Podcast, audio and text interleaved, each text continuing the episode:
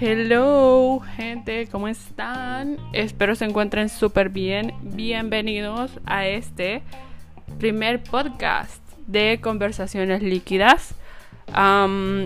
les saluda su host, editora y todo lo que se le viene a una producción que es mi persona. les saluda Arlene. Eh, no se preocupen si no saben bien mi nombre. La verdad que estoy bien acostumbrada a que la mayoría de las personas eh, no digan bien mi nombre. Es como ya natural que solo mi mamá me lo diga bien. Entonces, pues nada, este va a ser el primero de muchos podcasts. Podcasts que he estado postergando por muchos meses. Llevo desde el año pasado como que postergando de que lo iba a grabar, grababa y no me gustaba cómo se escuchaba y así. Em, bien, les voy a dar como pequeño introduction de lo que va a ser el podcast. Espero que sea algo espontáneo. Vamos a hablar de experiencias desde mi punto de vista. Muchas veces van a ser opiniones personales, otras van a ser opinión profesional, ya que pues aquí su servidora se acaba de graduar de la universidad y pues creo que sería como una buena plataforma el poder compartir con ustedes diferentes opiniones. Obviamente yo no soy experta.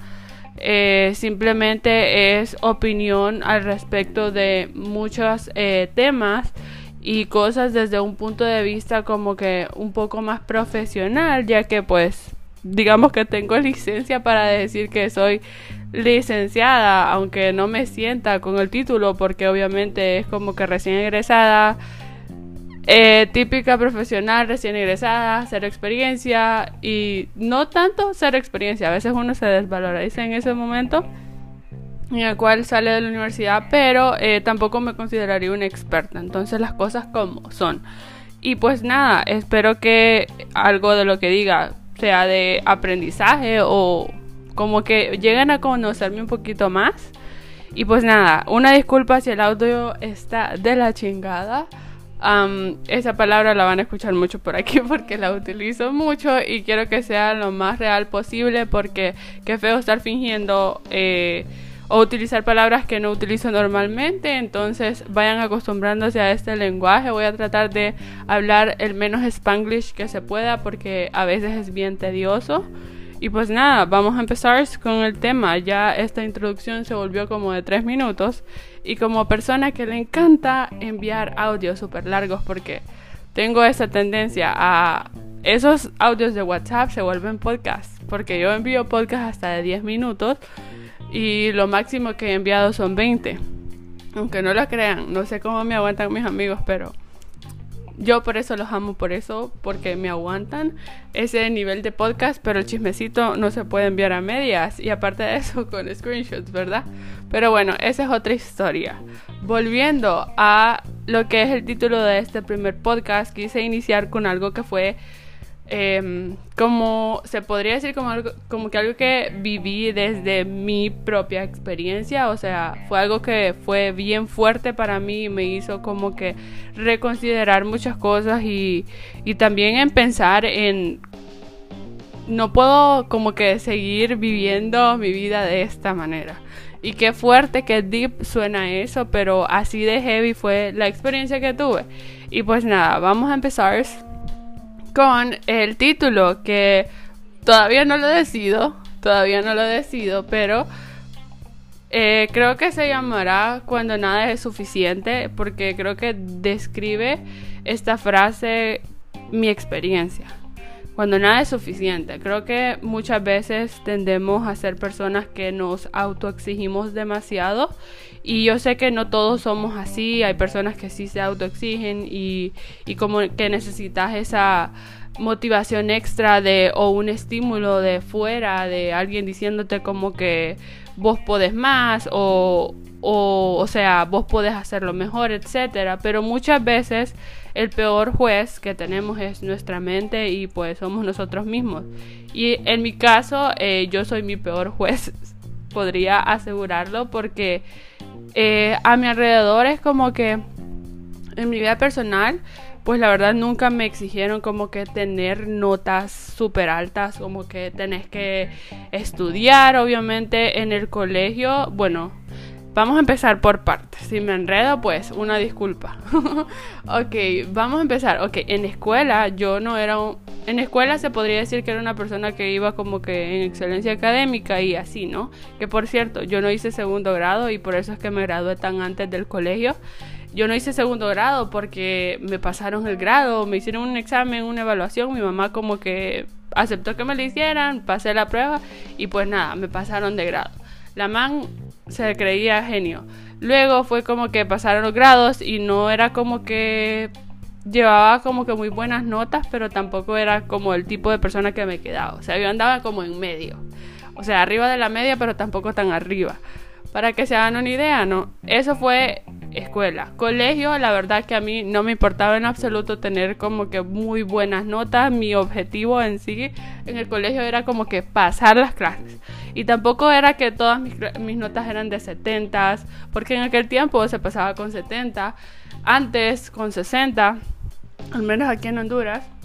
Y pues nada, era como que, ok, vamos a tratar de no quedarnos en las clases porque estar haciendo recuperación y esto y lo otro, aunque matemáticas en, el último año de colegio, uff, fue un dolor de cabeza heavy porque no me gustaban los números, nunca me gustaron los números. o sea, si yo me ponía el esfuerzo, le entendía, pero era como que no me gustaba. Para mí eso era lo peor del mundo. Entonces, era como que mi, mi preocupación era pasar las clases, no realmente llevar buenas notas. Y hay personas como que ahí es el tipo de inteligente de que no hace esfuerzo y saca buenas notas y luego el otro tipo de inteligente de que se malmata estudiando y memorizando todo para tener buenas notas, ¿no? En mi caso, pues como no me exigían, eh, no es como que te tienen que exigir para que lleve buenas notas, pues más adelante van a entender por qué no. Pues mi mamá era como que me revisaba las notas, pero tampoco era que me exigía tener este índice wow en el colegio. Bueno, eso fue colegio escuela, ¿no? yo recuerdo, yo recuerdo que mi papá siempre hacía eso de, de, cuando estaba en escuela, de comparar mis notas con mis otros hermanos. Y era como, para mí era como la presión de, de superar sus notas, ¿ok? Entonces inconscientemente aquí vamos a los traumas que nos dejan los papás. Aunque no lo crean, somos lo peor o lo mejor de nuestros papás. Entonces, lo siento, pero al final nuestros papás son los que nos heredan traumas y tampoco es como que tienen culpa porque no hay una guía de cómo ser papá ni, ni cómo criar a sus hijos, al menos nosotros o personas que estudiamos la carrera de psicología ya tenemos un conocimiento, entonces es como que no puedes hacer cosas que vayan a causarle un trauma a tu hijo porque ya tenés conocimiento, o sea, no tenés excusa. Pero bueno, volviendo a lo otro, es como que yo era esto, de, que en el momento que te comparan con tus otros hermanos, o sea, trauma de heavy, competitiva, te volvés una persona súper competitiva con tus hermanos y también con otras personas eh, que en este caso de la escuela colegio son tus compañeritos, ¿no? Pero había esta tendencia de comparar mis notas. Entonces, en, en, o sea, en escuela, ¿no? O sea, yo no le tomaba importancia en ese entonces. Ahora que yo ya estudié la carrera y como que entiendo ciertas cosas, es como que, wow, de aquí viene todo, ¿no? El ser competitivo y más, te vuelves una persona más competitiva cuando tenés hermanos. Entonces, en la universidad, como les decía, a mí mi mamá nunca me exigió tener buenas notas, pero sí trataba de, obviamente, no ser la riata en la escuela. Entonces, cuando voy a la universidad, yo entro a la universidad a los 16. ¿Qué hago yo a los 16 en la universidad? Bueno, como les comentaba, disculpen el ruido porque vivo en calle principal y como que siempre están pasando carros. Entonces, una disculpa por eso. La cuestión está en que todo radica en que entro a la universidad y siempre fui competitiva, pero aquí se volvió como que nivel intensa. Entonces es como que cuando entré a la universidad que fue a los 16, como les decía, salí de 15 del colegio, a los 15 años me gradué del colegio y yo era como que la única chiquita del aula, siempre todos mis compañeros eran como que más grandes que yo. Obviamente en la universidad te encontrás con gente de diferentes edades, pero para mí era como que aún más porque no me encontraba nadie que tuviera mi misma edad, porque 16 es como que súper extraño. De hecho, siempre se asustaban cuando yo decía mi edad y muchas veces evitaba decirlas porque las personas tienen esta tendencia a que si sos menor, ah, sos más como que inmadura o no tenés el conocimiento que yo tengo porque soy mayor que vos, aunque yo viví lo mismo que vivieron ustedes, que vos podés tener 18, yo viví lo mismo que vos en el colegio y, y eso que tiene que ver, ¿no? Pero siempre hay esta tendencia, ¿no? Entonces, cuando llegaba al final del periodo, era mi momento de decir mi edad. Muchas veces se decía al principio porque era la típica pregunta de levántese, diga qué carrera estudia y por qué estudió eso y cuántos años tiene. La típica de las clases generales. En todas las clases nos hacen hacer eso. Bien triste la historia, pero bueno, eso, anyways, eso es otra cosa. La cuestión está en que yo siempre evitaba decir mi edad por eso, porque te subestiman, te subestiman las personas y luego están en, este conflicto de que te cuestionan cosas, ¿no? O creen que no sos capaz de hacer cosas. Entonces era como que mis compañeros siempre se asombraban. No, no estoy diciendo que todas las personas son así, pero la mayoría sí lo es. Incluso hasta los mismos licenciados. Era como que, ¿y qué hace esta niña aquí? Entonces yo era como que, ay, bueno, imaginen yo dándole vuelta a los ojos. Pero bueno, la cuestión está en que cuando yo entré a la universidad es como que mi nivel de intensa yo solita me autoexigía, era como que tenía que ser la mejor en la clase, era pero en cierta forma era como de manera inconsciente, porque no era como que yo me mataba por tratar de sobresalir en la clase, es como que algo que salía espontáneo, la verdad que a veces era como que yo no quería hacerme notar en la clase y era como que los licenciados eh, me preguntaban y cosas así, ¿no? Entonces en la universidad me volví una persona que era intensa en el nivel de que las tareas tenían que ir súper bien, o sea, yo me frustraba si sacaba... O sea, si yo perdí un punto en un examen, yo, o sea, me fue súper mal. Si sacaba 23 de 25 en un examen, o sea, ¿por qué no estudié lo suficiente? Entonces era como esta autoexigencia y luego era como que mi mamá, o sea, te fue bien, vos estás loca. Y tal vez hasta mis propios amigos me decían eso, pero era como que mi propia autoexigencia. No importa que me digas, o sea, yo misma me quiero como que esforzar más. Entonces siempre era como que tratando de dar el 100 en todas las clases. Y también porque obviamente me gusta lo que estudié. Entonces esa es la razón por la cual me esforzaba en las clases de siempre como que exponer bien, de tratar de investigar más, de leer un poquito más, de dar buenos aportes en la clase, porque hay gente que también en la universidad hay de todo, la verdad que ahí hay de todo. Uno a veces piensa como cuando está en el colegio de que en la universidad solo hay gente inteligente y no amistades. No es el caso. A veces sí, a veces no, pero la mayoría de las personas es como hay de todo hay de todo, pero definitivamente solo la gente inteligente no está en la universidad. Eso sí, bájense de esa nube porque a mí nadie me bajó de esa nube y cuando uno entra es como que, wow, aquí hay gente que... Hay de todo, hay de todo, hay gente como... En un grupo siempre está la persona que es líder, o sea, por nacimiento hay gente que es líder sin importar lo que le pongan o la clase o el grupo, es líder, hay personas en un mismo grupo que son como las que ayudan, que esperan que alguien les asigne y está eh, la otra típica persona que espera a que todos los demás hagan, hagan todo y él solo pone el nombre en la portada. Me sucedió mucho en la universidad y creo que por eso caía mal, porque yo era de la, yo soy el tipo de persona de que si no haces algo, o sea, güey, te voy a sacar de mi grupo o te voy a reclamar. Y si me envías algo malo, te lo voy a enviar tres veces si me lo enviaste malo, pero vos vas a hacer tu trabajo. Entonces, en, siempre que trabajaba en grupo era como que o trabajas o trabajas o, o ve con quién más te unís. Entonces siempre fue como que la típica niña intensa que saca todos los puntos en las clases y así. Y es como que tampoco era que sacaba 100 en todas las clases, pero sí, sí era como que excelencia académica. Entonces y me gustaba hacer así, la verdad que nunca me gustó como que entregar una tarea eh, a medias o no hacer las tareas, era como que hacer todo o nada. Y bueno, fue creciendo como que esto de ser competitiva en la universidad, más cuando eh, tenés esto, que la verdad es como que tampoco me victimizo por haber entrado joven a la universidad, pero sí sí existía como que este sesgo con las personas de que yo era menor y ¿y vos qué haces aquí? Entonces siempre te subestiman. Y luego es como que caes mal por eso, porque tal vez sobresalí de una u otra manera y caes mal, caes mal. Entonces la gente cae mal por eso. Y pues nada, fue así hasta que llegué a la universidad y cuando entramos en pandemia en 2020 fue como que mi primera crisis existencial. O sea, yo ya había tenido crisis existenciales anteriormente con trabajo o tarea donde me sentía bien frustrada, pero no frustrada porque no podía hacer algo, sino frustrada porque, porque tenía demasiado que hacer. Entonces, cuando entramos en pandemia, cuando yo llevo mi segundo periodo de manera virtual, era como que mi mente estaba en un mental breakdown. O sea, yo ya no podía una más recuerdo que había una tarea que costaba dos fucking puntos. Dos fucking puntos. Pero esos dos fucking puntos yo no los podía perder porque como persona intensa yo tenía que, o sea, hacer esa tarea y sacar todos los puntos sí o sí porque era la primera de la clase. Y recuerdo que estábamos en, era el segundo periodo virtual y yo la perdí. La perdí, la perdí en ese momento.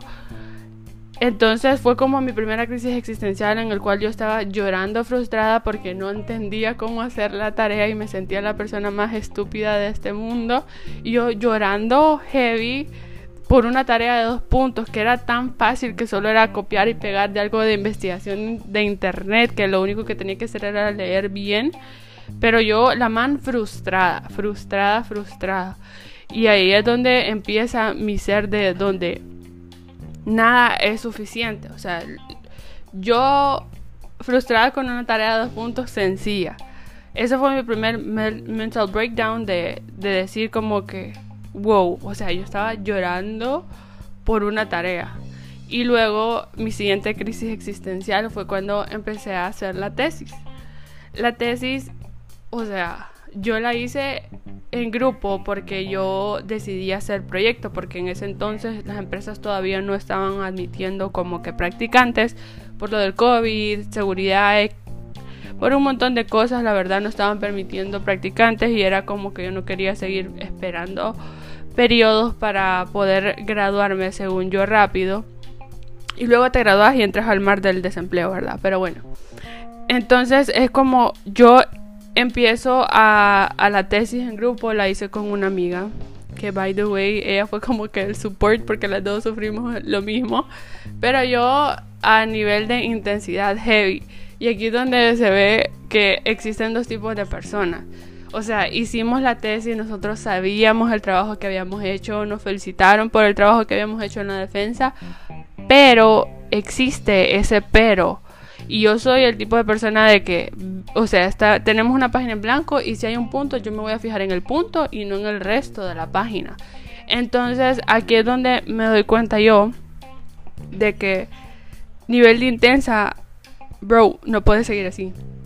No puedes seguir así porque en el momento en el que hacemos la defensa, termina la, la defensa y empiezan a hacernos estas correcciones de cosas que fueron como que no culpa de nosotras porque en ese tiempo se cambió de coordinadora de carrera, nos dejaron solas con el proyecto y digo que nos dejaron solas porque estuvimos un mes esperando a qué respuesta nos daban porque la nueva coordinadora todavía como que se estaba adaptando al puesto, no nos asignaban nada, nos asignaron a una asesora metodológica que era de otra área de la carrera, que por cierto la gente piensa que psicología es como que, ah, sos psicóloga y tenés que tener tu consultorio y a eso te vas a dedicar y no, o sea, hay otras ramas, está la educativa, la industrial, la social, o sea, hay tantas ramas, pero a quien nosotros nos asignaron era del área educativa persona, o sea, estamos haciendo un proyecto del área industrial que es empresas, trabajar en empresas, y vienen y nos asignan a alguien que es del área educativa,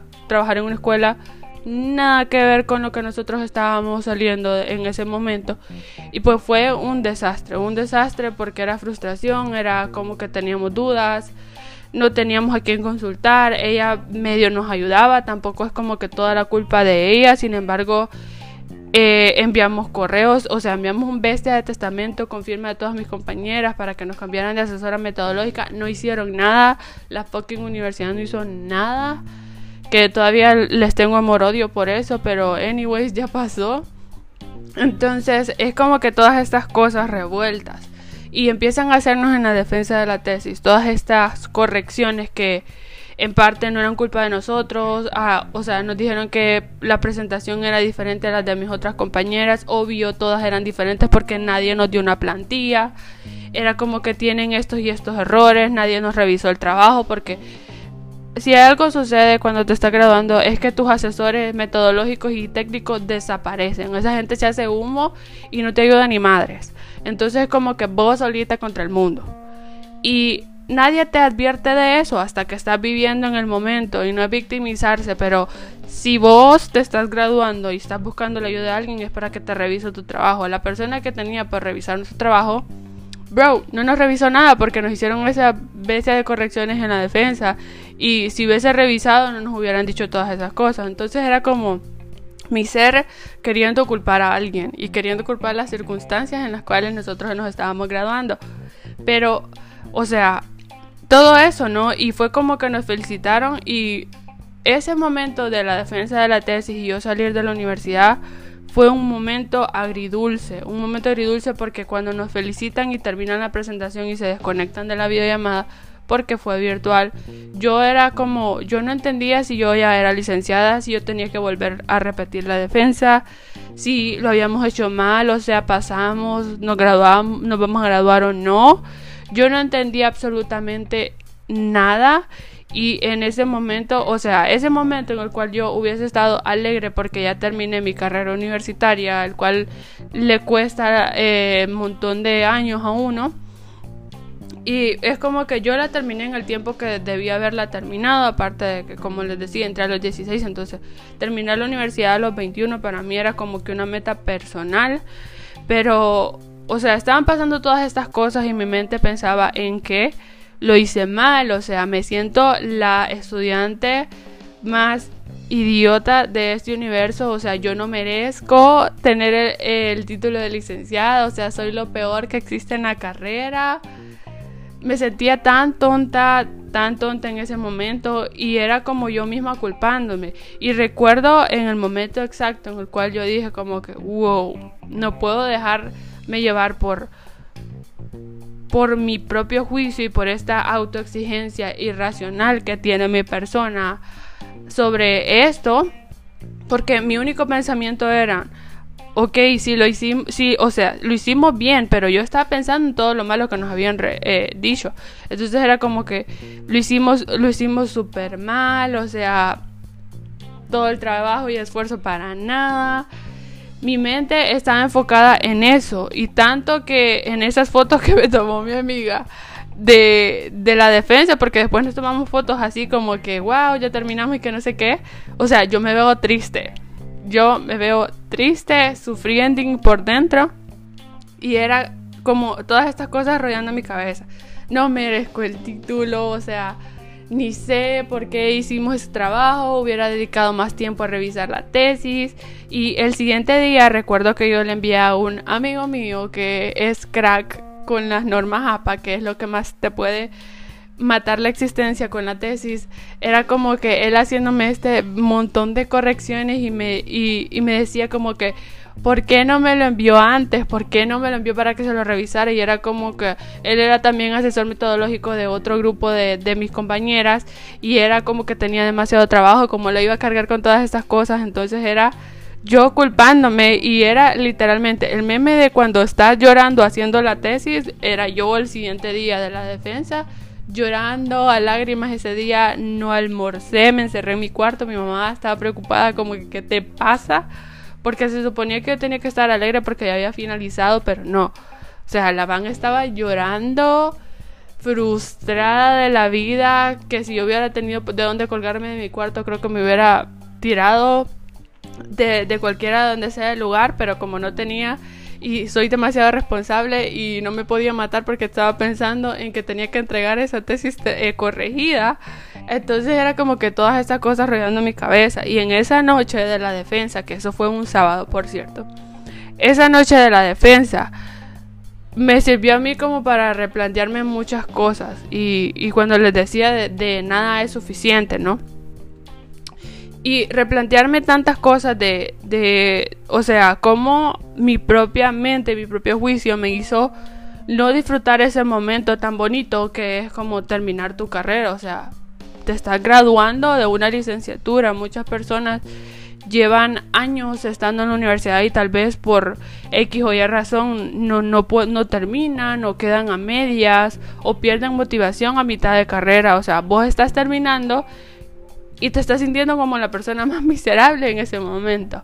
Entonces, en esa noche yo recuerdo que si no hubiese estado con mi amiga, porque en ese momento me fui a la casa de mi amiga, si yo no hubiese estado con ella, creo que yo hubiera entrado en depresión en mi casa porque obviamente no iba como que decir a los cuatro vientos cómo me sentía, yo andaba sintiéndome miserable, recuerdo que salimos a cenar y yo me sentía la persona como que más sola de este mundo y tampoco le decía a nadie lo que lo que estaba sintiendo y lo que estaba pasando, ¿no?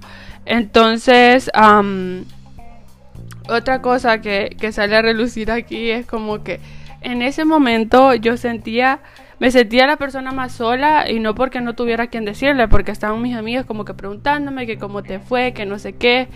Y había muchas personas a mi alrededor, pero en ese momento yo me sentía la persona más sola porque estaba frustrada, porque estaba triste, porque me sentía como que no di mi 100, yo hubiera dedicado más tiempo a eso. Y también me sentía la persona más sola porque yo miraba a mi amiga con su prometido en, en ese momento que ahora ya se casó. Eh, era como que yo miraba a ella con su prometido y en ese momento yo hubiese deseado tener a alguien que estuviera viviendo conmigo eso y yo no tenía. Entonces me sentía como que la persona más sola. Y fue en el único momento en el que deseé hubiese, o sea, deseé haber tenido como que a alguien, ¿no? Y a alguien en ese sentido que ustedes se imaginan. Pero luego fue como que después de eso, anyways, no me importa. Pero era por mi nivel de vulnerable que estaba en ese momento. Recuerdo que las fotos que me tomaron, que me tomó mi amiga, yo me miraba triste, no me gustaba cómo salían esas fotos, pero yo quería como que publicarlo porque ella lo publicó, entonces dije, ah, como que también lo voy a publicar.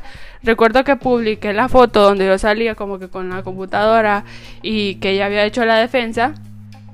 La publiqué, había un montón de personas eh, que no había hablado por mucho tiempo, pero que me escribieron como para felicitarme, deseándome éxitos todas las personas de mis amores que agradezco un montón todos esos mensajes, pero yo no me sentía digna de esas felicitaciones que me estaban dando. Y ahí es donde entramos a donde nada es suficiente y vos sos tu propio enemigo. Yo era mi propio enemigo porque yo estaba recibiendo tantas, o sea, tantas personas me escribieron con tantos mensajes bonitos y yo no me sentía merecedora de todas esas cosas que me decían. Entonces publiqué en mi estado la foto de que ya había terminado la tesis y luego la eliminé porque sentía que no era digna. O sea, yo sentía como que yo no merezco estar publicando esta foto si yo ni siquiera sé si pasé y si pasé ni lo hice bien. Entonces vamos a cuando tenés estos pensamientos irracionales y esta autoexigencia en el cual no te deja disfrutar de momentos que deberías de disfrutar y, y vamos a todo eso, ¿no? Entonces fue como que después de todo esto que viví yo en ese fin de semana, que fue súper fuerte, me hizo como que pensar y replantearme eso. O sea, no puedes seguir así, auto exigiéndote y, y esa autoexigencia te hace no disfrutar esos momentos pequeños. A veces te puede suceder y tal vez es como que se sientan relacionados con esta experiencia mía o con otra cosa que hayan vivido en el cual eh, pues o sea, sabes que diste tu 100, sabes que lo hiciste bien, pero no te sentís merecedora de, todas esas cosas que te están pasando, ¿no? Y es lo que me, me sucedió a mí. O sea, yo me estoy graduando de la universidad haciendo una excelente defensa porque yo manejaba el tema, sabía las cosas por donde me preguntaran, yo sabía igual que mi amiga porque las dos estuvimos trabajando en conjunto. Que gracias a Dios, o sea, hice ese proyecto con alguien que, que de verdad era como que se esforzaba en las clases y como que era bien aplicada, entonces fue como que trabajo en conjunto. Y o sea, me estoy graduando de la universidad, me gradué con uno de los índices en la segunda categoría de, de lo que pueden nombrarte, o sea, tenía mención honorífica, o sea, yo me gradué con bandita azul de la universidad, pero en ese momento yo no me sentía merecedora de esa bandita azul que me iban a poner. Entonces son como que todas estas cosas que te hacen replantear y, y tienes que vivir como algo súper fuerte. Yo diría que, o sea, lo veo como algo súper fuerte porque es algo que me sucedió a mí. Y alguien puede decir como que, ay, está quejándose por cosas irrelevantes. Pero eso es lo bonito y lo complejo de la vida. O sea, yo puedo vivir algo y puede ser súper fuerte para mí como esta experiencia, pero alguien más me está escuchando y dice como que está quejándose de cosas irrelevantes, ¿no? O porque tal vez no te importa mucho como que el ser aplicada y las notas que llevas en la clase y obviamente sé al 100% de que una nota no te define, pero mi ser intenso de autoexigencia no creía en eso. Entonces vamos al por qué. ¿Por qué tenés que vivir como que algo así para replantearte las cosas? Porque como que estamos acostumbrados a, a tener esta vocecita en nuestra cabeza que nos diga que, que no es suficiente, que que tenés que esforzarte más, que pudiste haber hecho eso, haber hecho lo otro, y ahí es donde entran como que comparaciones de vos con otras personas que tal vez les fue mejor o era o sea, son estas ideas irracionales que corren por tu cabeza y al final algo que tenemos que tener muy claro y muy presente es como que nuestras ideas no son verdades. O sea, lo que nosotros pensemos de algo no, no necesariamente es como que la realidad de las cosas, o sea, nada está escrito en piedra y nuestra mente siempre va a jugar con eso. Entonces es como que más de, de, tener bien presente todas estas cosas y poder ser la persona más estable emocionalmente y tener una inteligencia emocional súper buena, pero van a haber momentos en donde te vas a sentir vulnerable y todas estas cosas te van a hacer fallar y pensar en tu capacidad. En ese momento era como yo dudándome de mi propia capacidad y había muchas personas durante la carrera y justo cuando salí de que decían que me decían que como que era brillante, que te va a ir súper bien, que o sea ya sos exitosa, pero yo no me sentía como tal, me sentía como la persona más tonta de la carrera, la peor estudiante que existía, entonces vamos a que cómo nuestro juicio y cómo, cómo nuestra mente puede afectar momentos bonitos y te puede hacer perder alegría de momentos que tal vez no vas a volver a vivir porque te estás graduando de la universidad es algo que no se va a repetir dos veces, es como que estés triste el día de tu boda, o sea, no te vas a volver a casar de nuevo de la misma manera, ¿no? Entonces, la primera vez siempre va a ser como que más especial y en este caso digo la primera vez porque eh, decidí estudiar una segunda licenciatura por lo que les comentaba que una pues estoy joven y, y la verdad es como que siento que uno tiene que estar estudiando. Creo que la vida, si no estás leyendo, si no te estás actualizando, si no estás buscando eh, como que invertir tu tiempo en cosas em, productivas, más adelante como que estaré hablando al respecto. Pero son cosas que te hacen como que replantearte la manera en la que llevas tu vida. Y, y las causas se basan simplemente en, número uno, la autoexigencia que nosotros mismos nos ponemos, o sea, esa batuta que nosotros mismos nos ponemos en la espalda de, de siempre hacer todo bien, de siempre querer hacer las cosas bien. ¿Y esto para qué? Porque la verdad que la alegría y la satisfacción de, de haber como que ganado, logros, etcétera, son cosas bastante momentáneas, pero esas cosas momentáneas pueden hacerte llevar un buen recuerdo o un mal recuerdo de algo que viviste, ¿no? Entonces, en mi caso fue un momento agridulce. Yo ahora le recuerdo y digo como que qué tonta, no hice perder este momento único en mi vida en, pensando en que lo hice mal, ¿no? Y fue no porque alguien más me dijo que estuvo horrible mi trabajo, sino porque yo misma me hice creer a que pude dar mucho más. Y entonces son como que cosas que te hacen replantearte, ¿no? De... O sea, no puedes vivir así como que... No puedes vivir siempre como que yendo por un logro y siempre estar esperando como que... ¿Qué va a pasar en el siguiente, no? Porque muchas veces nos pasa eso de por estar pensando mucho en el futuro y por esta ansiedad de, de hacerlo siempre bien, te hace como que perder lo que estás viviendo en el presente y a veces se nos olvida que tenemos una vida ahorita y el futuro es tan incierto que puede suceder lo que esperabas o puede suceder algo diferente o la vida te puede llevar por un camino súper diferente al que imaginabas y tal vez ni te estás dando cuenta de que estás perdiendo tu presente por esas cosas. O puedes vivir siempre en el pasado recordando lo malo que hiciste o lo que pudieses o pudiste haber hecho en, en X o Y situación de tu pasado y te estás haciendo como que ser miserable en tu presente.